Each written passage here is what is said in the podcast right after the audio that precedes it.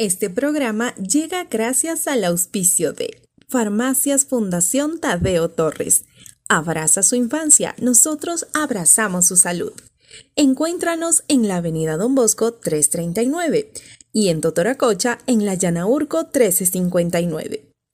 Para servicios a domicilio, contáctanos al 0998 496419 las principales novedades y curiosidades del arte y la cultura en los próximos 30 minutos. Arrancamos con Hilos Invisibles. Hola amigos, qué gusto. Bienvenidos a este su programa Hilos Invisibles, un espacio en el que usted puede tener contacto directo con nuestros gestores culturales, esas personas que de una o de otra manera, en diferentes áreas de la cultura, nos hacen pensar que siempre los cuencanos podemos llegar lejos. Paola Roalino, quien les habla junto a Erika Molina. ¿Cómo estás, Erika? Qué gusto. Buenas tardes amigos, bienvenidos a un miércoles más de Hilos Invisibles aquí con ustedes. Y que queremos agradecer a nuestros nuevos auspiciantes, la farmacia Tadeo Torres. Ahora ellos apoyan a la cultura y nosotros apoyamos también toda la labor social que ellos hacen. Nos podemos encontrar en la Don Bosco 339 y Llana Urco 1359. Contentos, Eric, en verdad. Sabemos que podemos ayudar a, al Tadeo Torres a través de sus farmacias. Compramos medicamentos que siempre estamos necesitándolos y ayudamos a nuestros niños. Aquí en Cuenca siempre pensamos en los mejores, en los niños. Queremos hablar acerca de los monólogos, porque sin duda alguna, la mayoría de nosotros hemos asistido a alguna presentación de un monólogo de comedia y si no hemos asistido a un teatro, tal vez lo hemos visto en una pantalla de televisión o por redes sociales. ¿Con qué intención? Con esa intención de olvidarnos de todo y de reírnos un montón. Pero lo cierto es que el monólogo no trata solo de contar anécdotas o de juntar una lista de chistes. Un monólogo, amigos, va muchísimo más allá. ¿No es así, Erika? Así es. Y me recuerda a una cita de un maestro biólogo llamado Jorge Ángel Martín, que enseña a través de los monólogos. Y él tiene una frase que dice, los monólogos son pequeñas píldoras de curiosidad que pueden servir para que la gente se anime a aprender más. Entonces, siempre está enseñando, como deja cositas ahí, pero el monólogo, también se define como eh, el discurso de una persona, ¿no? Como el, personaje que habla, se dirige a las personas que lo escuchan, pero no con el propósito de obtener una respuesta. Entonces, así se distingue del diálogo, porque no hay un, intercambio verbal y por también la extensión, la importante extensión de, de su exposición. Eso es lo típico del monólogo. Ahora, si es que vamos a hablar del monólogo cómico, en este caso, es una técnica teatral que es interpretada siempre por un comediante. Normalmente, el intérprete o el actor expone un tema o situación de la que va haciendo diversas observaciones, siempre desde un punto de vista cómico, con la intención de provocar risa. Y durante el transcurso de este monólogo, el público se va involucrando con la situación, con planteamientos muchas veces ridículos y absurdos, pero en el fondo muy, muy reales. Y con frecuencia suele utilizarse un tono algo picante. Hay veces que se tocan temas de los que comúnmente no se hablan. Y de eso queremos hablar el día de hoy, con un representante, damas y caballeros, maravilloso. Así es que tenemos nuestro representante, pero queremos recomendarles y recordarles a ustedes que Tadeo Torres, las farmacias Tadeo Torres, están siempre al servicio de la comunidad cuencana. ¿Usted quiere ayudar a los niños del Tadeo Torres? Pues vaya allá, a las farmacias del Tadeo Torres y puede comprar donde ellos. Presentamos, Erika, a nuestro, a nuestro invitado en esta ocasión. Por favor, sí. Alfredo Campo, una persona a quien solamente ya con su nombre todo el mundo comienza a sonreír y sabe que estamos hablando de un cuencano que nos ha hecho quedar muy bien. Alfredo Campos Salazar tiene 48 años, es imitador y es humorista ecuatoriano que inicia su carrera artística desde hace 27 años. Alfredo ha trabajado en la radio y en la televisión nacional y crea y produce los programas Noticias y No te aburras, y es uno de los primeros y de los pioneros de los monólogos y stand-ups comedy en el país, con la caracterización y creación de varios personajes. Uno de ellos, conocidísimo, a quien no, quien no lo ha escuchado, el famoso Juan Fran de la Plaza Foch, con quien ha llenado los principales teatros del Ecuador. Alfredo ha cursado estudios en Administración de Empresas, Comunicación Social y Aviación y actualmente dirige campañas publicitarias y realiza stand-ups comedy y reside desde hace siete años en los Estados Unidos y ha paseado su show por diferentes ciudades de ese país, así como por algunos países de Latinoamérica. Damas y caballeros, con nosotros Alfredo Campo, un gusto tenerte con nosotros, Alfredo. Bienvenidísimo acá. Muchísimas gracias, mi querida Paulita, mi querida Erika. Un placer enorme poderme dirigir eh, eh, a través de hilos invisibles a, toda la ciudad de Cuenca y a toda la gente que nos, que nos escucha en todo el mundo ahora con esa facilidad de la tecnología y de las redes. Muchísimas gracias por la invitación para hablar de un tema tan chévere como son los monólogos. Aquí estoy para que me desnuden. Por suerte solamente de audio esta entrevista, así es que vamos tranquilos, vamos bien. Y es, que bueno que, que, lo dices, porque realmente es estas entrevistas siempre conocemos de los mundos interiores de cada uno, oye, y cada quien tiene su, su, su oro ahí guardado. Pero bueno, comencemos contigo. ¿Cómo, cuéntanos cómo nació el gusto por los monólogos, cuándo decidiste hacerte humorista, cómo fue eh, este trayecto para ti. A ver, bueno, hablemos un poco de los monólogos, lo que les escuché un, principio, un poquito al, al principio todo el mundo hace monólogos, hace la mamá o el papá que nos sermonean, el profesor que nos sermonea, el, el amigo parlanchín o el hablador o el labioso, el amigo, amiga que está metiendo labia y que solo quiere tomar la palabra y, quiere ser la estrellita de Navidad del grupo. Todo el mundo hace monólogos en algún momento de su vida. Claro, los monólogos empiezan luego a tecnificarse, van al teatro a través del stand-up comedy eh, y, son una manera de, llegar con un mensaje diferente, de reírnos de la cotidianidad, de las situaciones que nos molestan en la vida diaria, pero que cuando uno les ve desde ese lado cómico o satirizado, nos, nos ayudan a, dar un mensaje y a sobrellevar mejor las diferentes situaciones de la vida. Ahora, siguiendo a la pregunta, ¿cómo, cómo nace esto de, la, de los monólogos en mí? Creo que desde que tengo uso de razón, es decir, desde hace unos dos o tres meses más o menos. Tengo, 48 años, pero me siento de 47, gracias a ese, ese dato me faltó decir. Cuando nacen los monólogos? Desde que soy chiquito, la verdad, desde los cinco años, en donde ya eh, me aprendo de memoria toda una celebración eucarística, toda una, una misa, por ejemplo, y me acuerdo que mis tíos, mis tíos abuelos decían, uy, no, el chico, ve cómo sabe, este chico va a ser curita, este chico, uh, este chico va a ser, vea cómo sabe todo. Pero no, en realidad era, era esa, esa retentiva que tenía y esa facilidad para, para poderme expresar en público. Me empiezo a ser humorista, yo creería que a los 12 años de edad, en donde por una niñez eh, difícil por el fallecimiento de mi madre, quiero ocultar un poco la, tristeza que, llevo interiormente. Entonces, eh, mi madre fallece cuando yo tengo ocho años, pero a los 12 años estoy ya haciendo chistes habitualmente y me doy cuenta que así la vida empieza a fluir y a funcionar un poco mejor.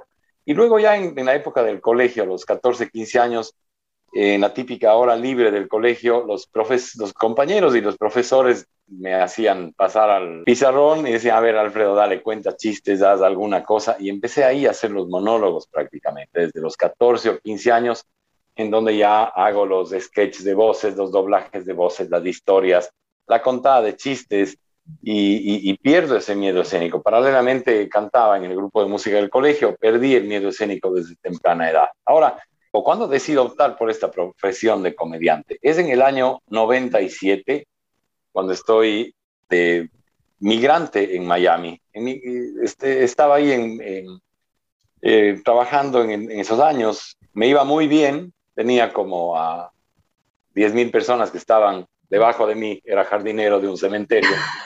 Entonces, no, era, era, era, era el jefe de mantenimiento en una organización, no en un cementerio. Por eso siempre digo para romper el, el, el monólogo. Entonces, en el año 97 me voy a participar en el programa Sábado Gigante de Don Francisco, haciendo el show de talentos y contando chistes. Y llego hasta las finales y casi me gano el Nissan de paquete, Don Francisco. Y ahí comprendo, comprendo y digo, bueno, he llegado en este de país con, con, gente de otro lado, voy llegando a la, final de un, de un, show y digo, voy a hacer lo que toda la gente me dice que haga, porque antes de eso, antes de ser migrante, fui banquero, antes de eso fui militar, estuve en la Fuerza Aérea un poquito tiempo, y antes de eso fui estudiante de colegio. Y en mi época de estudiante, de amigo, de militar, de banquero y de todo, me decían, ve, tú eres, no eres nada de esto, tú eres payaso. En el año 97 comprendo que lo mío es la comedia y decido incursionar en esto. Y quien me abre las puertas es mi buen amigo Gustavo Cardoso en Radio Onda de Azuayas en Cuenca y me dice, Alfredo, hagamos un programa de, media hora o, unas pastillas nada más para que salga los días viernes. Y así empezamos, así empezamos, les tengo muchísima gratitud. Y un rato de esos, el programa tenía mucha sintonía en Cuenca, ya algunas partes de, mi, de los fragmentos de mi programa se copiaban, retransmitían otras radios, ya me culparon de la caída de un alcalde, ya un poco de cosas fueron pasando y luego de siete años de estar trabajando en la radio y luego de haber hecho cinco pilotos para trabajar en televisión, al sexto intento es que me aprueban en Ecuavisa, en el programa Noticias. Y es ahí en donde, en donde empiezo y me lanzo ya a la televisión. Y este es un, gran paso porque ya no solo soy el Alfredo Campo que le conocen en Cuenca de Radio Onda de Azuayas y de Radio Tomebamba luego, sino ya es el Alfredo el, que hace los personajes, el Noticias, del Juan Fran de la Foch, el ruso, y se, se amplía toda la, la, llegada o, digamos que simpatizantes de mis chistes a nivel nacional y desde ahí nace una, una nueva etapa de mi vida. Cuando voy a los monólogos, eh, hace aproximadamente unos 13 años, cuando sufro un inconveniente político durante la dictadura, que, me roban mi, mi, casa, mi productora de televisión, me quedo en la calle prácticamente y digo, ok, quiero hacer estos shows, porque estaba, estaba ocho años en televisión y por estar preocupado por el rating y por cómo tener más rating y más rating, me despegué un poquito de esta esencia que es eh, el hacer reír en un escenario, el recibir la risa, que, que, es tan energética y tan motivadora cuando uno esté en un escenario. Entonces empiezo a hacer los monólogos. Hablo con Cristina Rodas en el Teatro del CCI, en le digo, dame una mano, Cristina, para recuperarme un poco del robo que he tenido. Y los monólogos empiezan a ser un éxito. Empiezo con el monólogo del Juan Fran de la Plaza Foch, que se llama Monolongo, hace 13 años, y le rompemos el récord al teatro, claro, con 48 presentaciones seguidas, con llenos totales, wow. eh, que tuve tres desmayadas, que me fui al piso en el, en el escenario y, y, se me empezaron a necrosar las cuerdas vocales por el exceso de ¿Tanto? trabajo, porque no, no sabía, no sabía lo que me metí, no sabía lo que era. Ya luego de eso ya fuimos desde con nutricionista y con preparación física y con control médico y todo para hacer los monólogos estamos 13 años en esto y lo único que puedo decir es gracias, gracias a Dios, a la vida, a la gente que se ríe de mis chistes en estas épocas en donde es tan difícil ser humorista porque todo es políticamente incorrecto, porque uno no puede decir nada porque hay un horror de resentidos, pero ahí seguimos, tercos como mulas, dándole al pie del cañón. Alfredo, tú dices, bueno, es, eh, das gracias a la gente que, que, se ríe de tus chistes y, y tú nos salvas muchas veces de, de profundas tristezas y de profundos estreses cuando hemos ido. Pero yo he escuchado mucho esta frase, que es más fácil hacer llorar que hacer reír. ¿Qué piensas tú de esta verdad?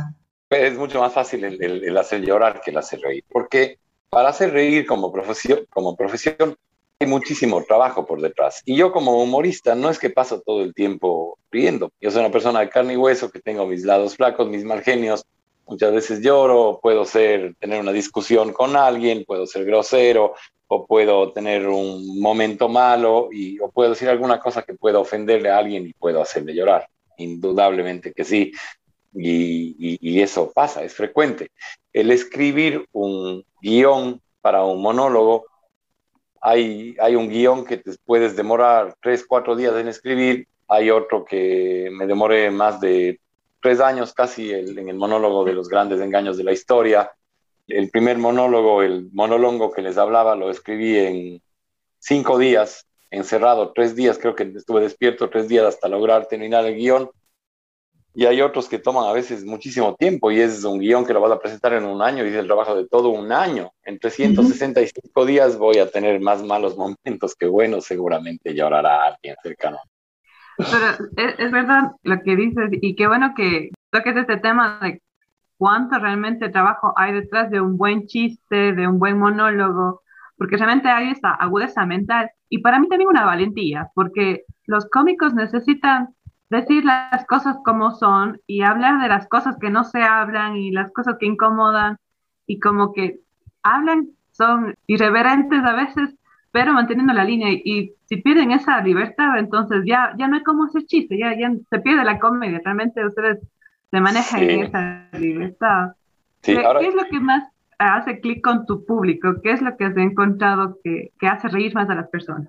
Ya, hay, hay, hay un tema y es muy importante lo que dices a mí me gusta que a mis shows vaya todo público. Y como yo les, llamo en el teatro, desde los viejitos de 5 años hasta los jóvenes de 85 años en adelante. A veces van niños de 3 o 4 años que les llevan los papás y están que se matan de la risa con algunas de las cosas que digo, con las voces que hago.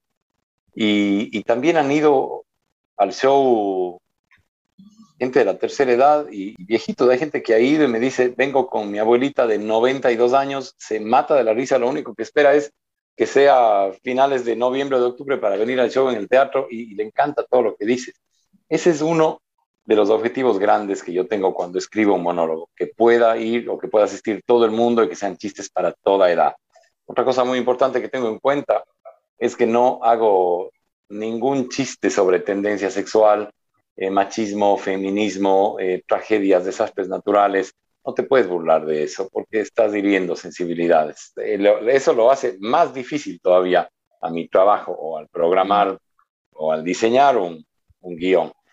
Y en estos tiempos sí es, es bastante difícil. La gente anda demasiado sensible en las redes sociales. claro, cuando vemos una manifestación política o, o, revueltas que hay, vemos que la gente no tiene problema apedrear ambulancias con heridos o incendiar motos o, lanzarse piedras, destruir ciudades, pero en las redes sociales no puedes decir nada porque haces el mínimo comentario y te van a, caer con, de, una forma muy, muy cruel. Y la gente es perfecta en las redes sociales. algo, algo estamos haciendo mal como sociedad en eso. Y es, por eso es cada día es más difícil ser humorista. Yo le pongo el otro día a un amigo le pongo, oye, Juan Diego, sé varón, alguna cosa así, y alguien me pone, qué bestia de homofobista que ha sido el Juan. A, mi amigo, al, al, al, Guillermo Parra, que le dicen chino, le digo, ¿qué fue chino? ¿Cómo estás? Me pone, no le escriba así, no sea racista. Le hago una broma a una amiga, me dicen machista. Sí, saco como un plato de guatita ahí, este ha de ser del Ardala fijo, es Ardala la gente, la gente está muy sensible en las redes. Y es difícil ahora hacer reír. Ya no hay entre los jóvenes ya no hay el cuenta cachos como había en, mi época, en nuestra época. Y había la persona que sabía las, historias y contaba cachos, que el cacho gramatical, los de Pepito, los cortos, los largos, de médicos, de bomberos, de policías, de todo. Y ahora no, ahora la gente se reúne, los jóvenes, y están viendo los videos cómicos de, del celular. Ser humorista hoy es más difícil aún, ser un humorista de, de edad medianamente avanzada como la mía. Es más, es más difícil porque para yo llegar a los jóvenes que están viendo eso, me toca hacer alguna bestialidad a través de un video y no lo voy a hacer. Yo prefiero hacer el humor light, las cosas sanas y que la gente siga yendo al teatro y que a través del humor puedas construir, puedas dar un mensaje, que llegues con ese mensaje diferente a las autoridades o a la gente para que no sigamos empantanados en lo mismo, no tratemos de ser mejores. Ese es el objetivo de Alfredo, ¿qué sientes en los segundos antes de salir al escenario?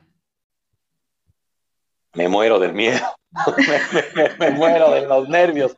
Y la gente me dice, ya has, has hecho esto mil veces y sí, sí, me da nervios como todo. Eh, cada público es diferente, cada público es diferente. Por ejemplo, hoy es un programa de miércoles, de día miércoles, digo, estoy en este programa y los invisibles de miércoles, porque es del miércoles.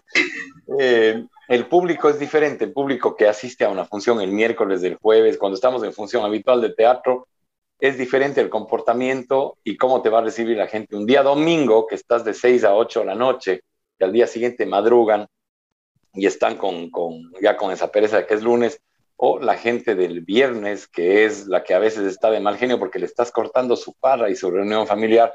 La gente del sábado es la más metódica, la que planificó el día sábado porque acabó la semana, porque está relajada y todo. Es, es diferente, cada público es diferente. Siempre me da nervios cuando, pero es hasta, hasta, hasta hacer ese clic, hasta engancharte con las primeras risas y ahí es como que todo ya engrana bien y, y fluye. Y en los estrenos me da muchísimo estrés, muchísimo estrés pero es justamente por el grado de compromiso que tengo de que la gente se ría con los chistes que voy a hacer. Y en un estreno uno no sabe si les va a hacer reír algo o no, uno está escribiendo, uno se imagina que les va a gustar. Es complicadísimo hacer un estreno de un show cómico.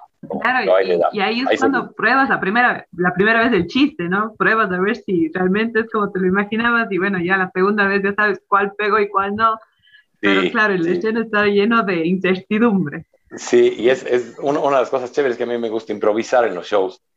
Y cuando algo está mal, me salgo por la tangente o hago algún chiste y le pongo en aprietos al jefe de piso, al ingeniero de luces, al sonidista, porque estoy salido de guion totalmente.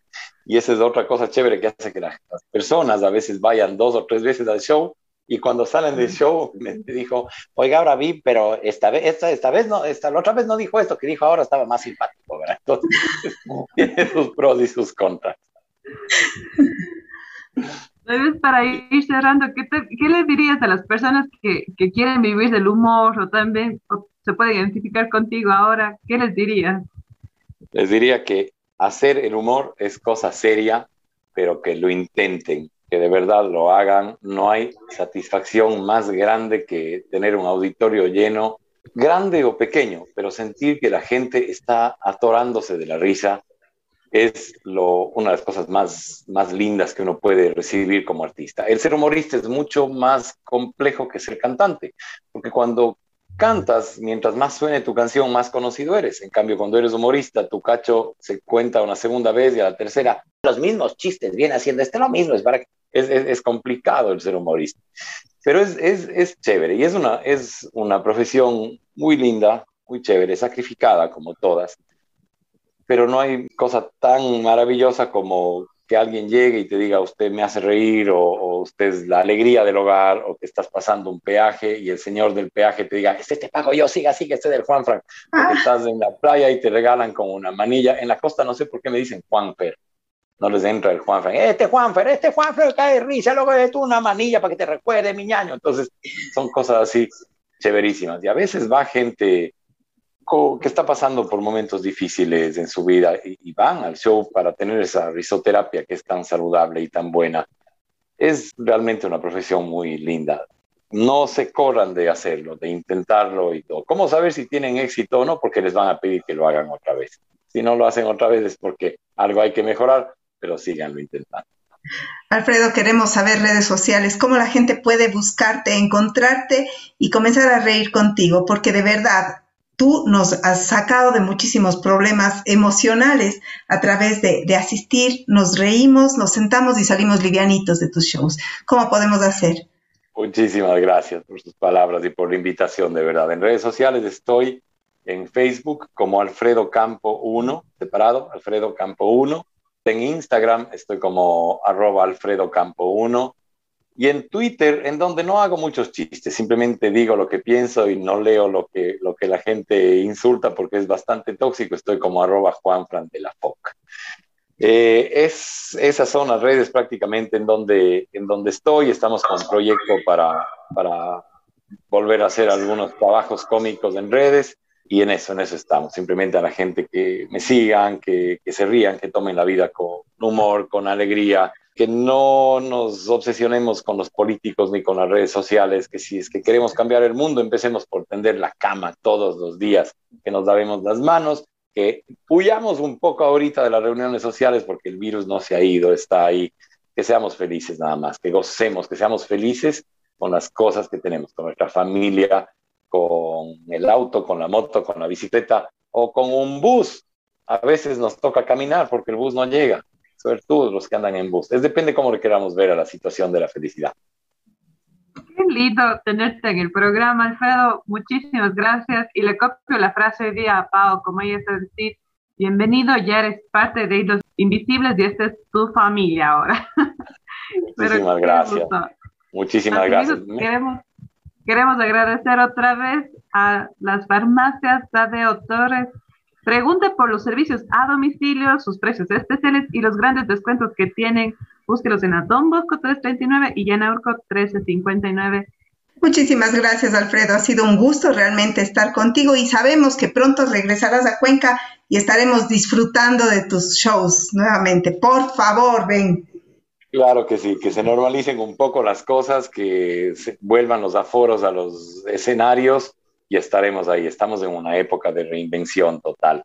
El próximo show espero estrenarlo en Cuenca como siempre que esto sea pronto, que nos cuidemos mucho entre todos y que sigamos con todos los protocolos de seguridad para que eso sea más rápido, más rápido todavía. Hay una frase eh, china, que es una frase muy motivante que, con la que cierro mis shows siempre, que es Liu Chuan Juan Juan Da Chum Liu Sali Yu Chuan. No tengo idea qué significa, pero aquí también la voy a decir para que nos despidamos con una risa grande. Que Dios nos bendiga. Gracias, cuídense mucho. Gracias por la invitación, Paulita. al fin, al fin. Y Erika, querida, un abrazo grande y saludos a todos por allá. Gracias, gracias. Chao, chao. Muchas gracias. Te esperamos el próximo miércoles en Hilos Invisibles. Este programa fue presentado gracias a Farmacias Fundación Tadeo Torres. Abraza su infancia, nosotros abrazamos su salud. Encuéntranos en la Don Bosco 339 y en Totoracocha, en la Llana Urco 1359. Para servicio a domicilio, contáctanos al 099 8496 419.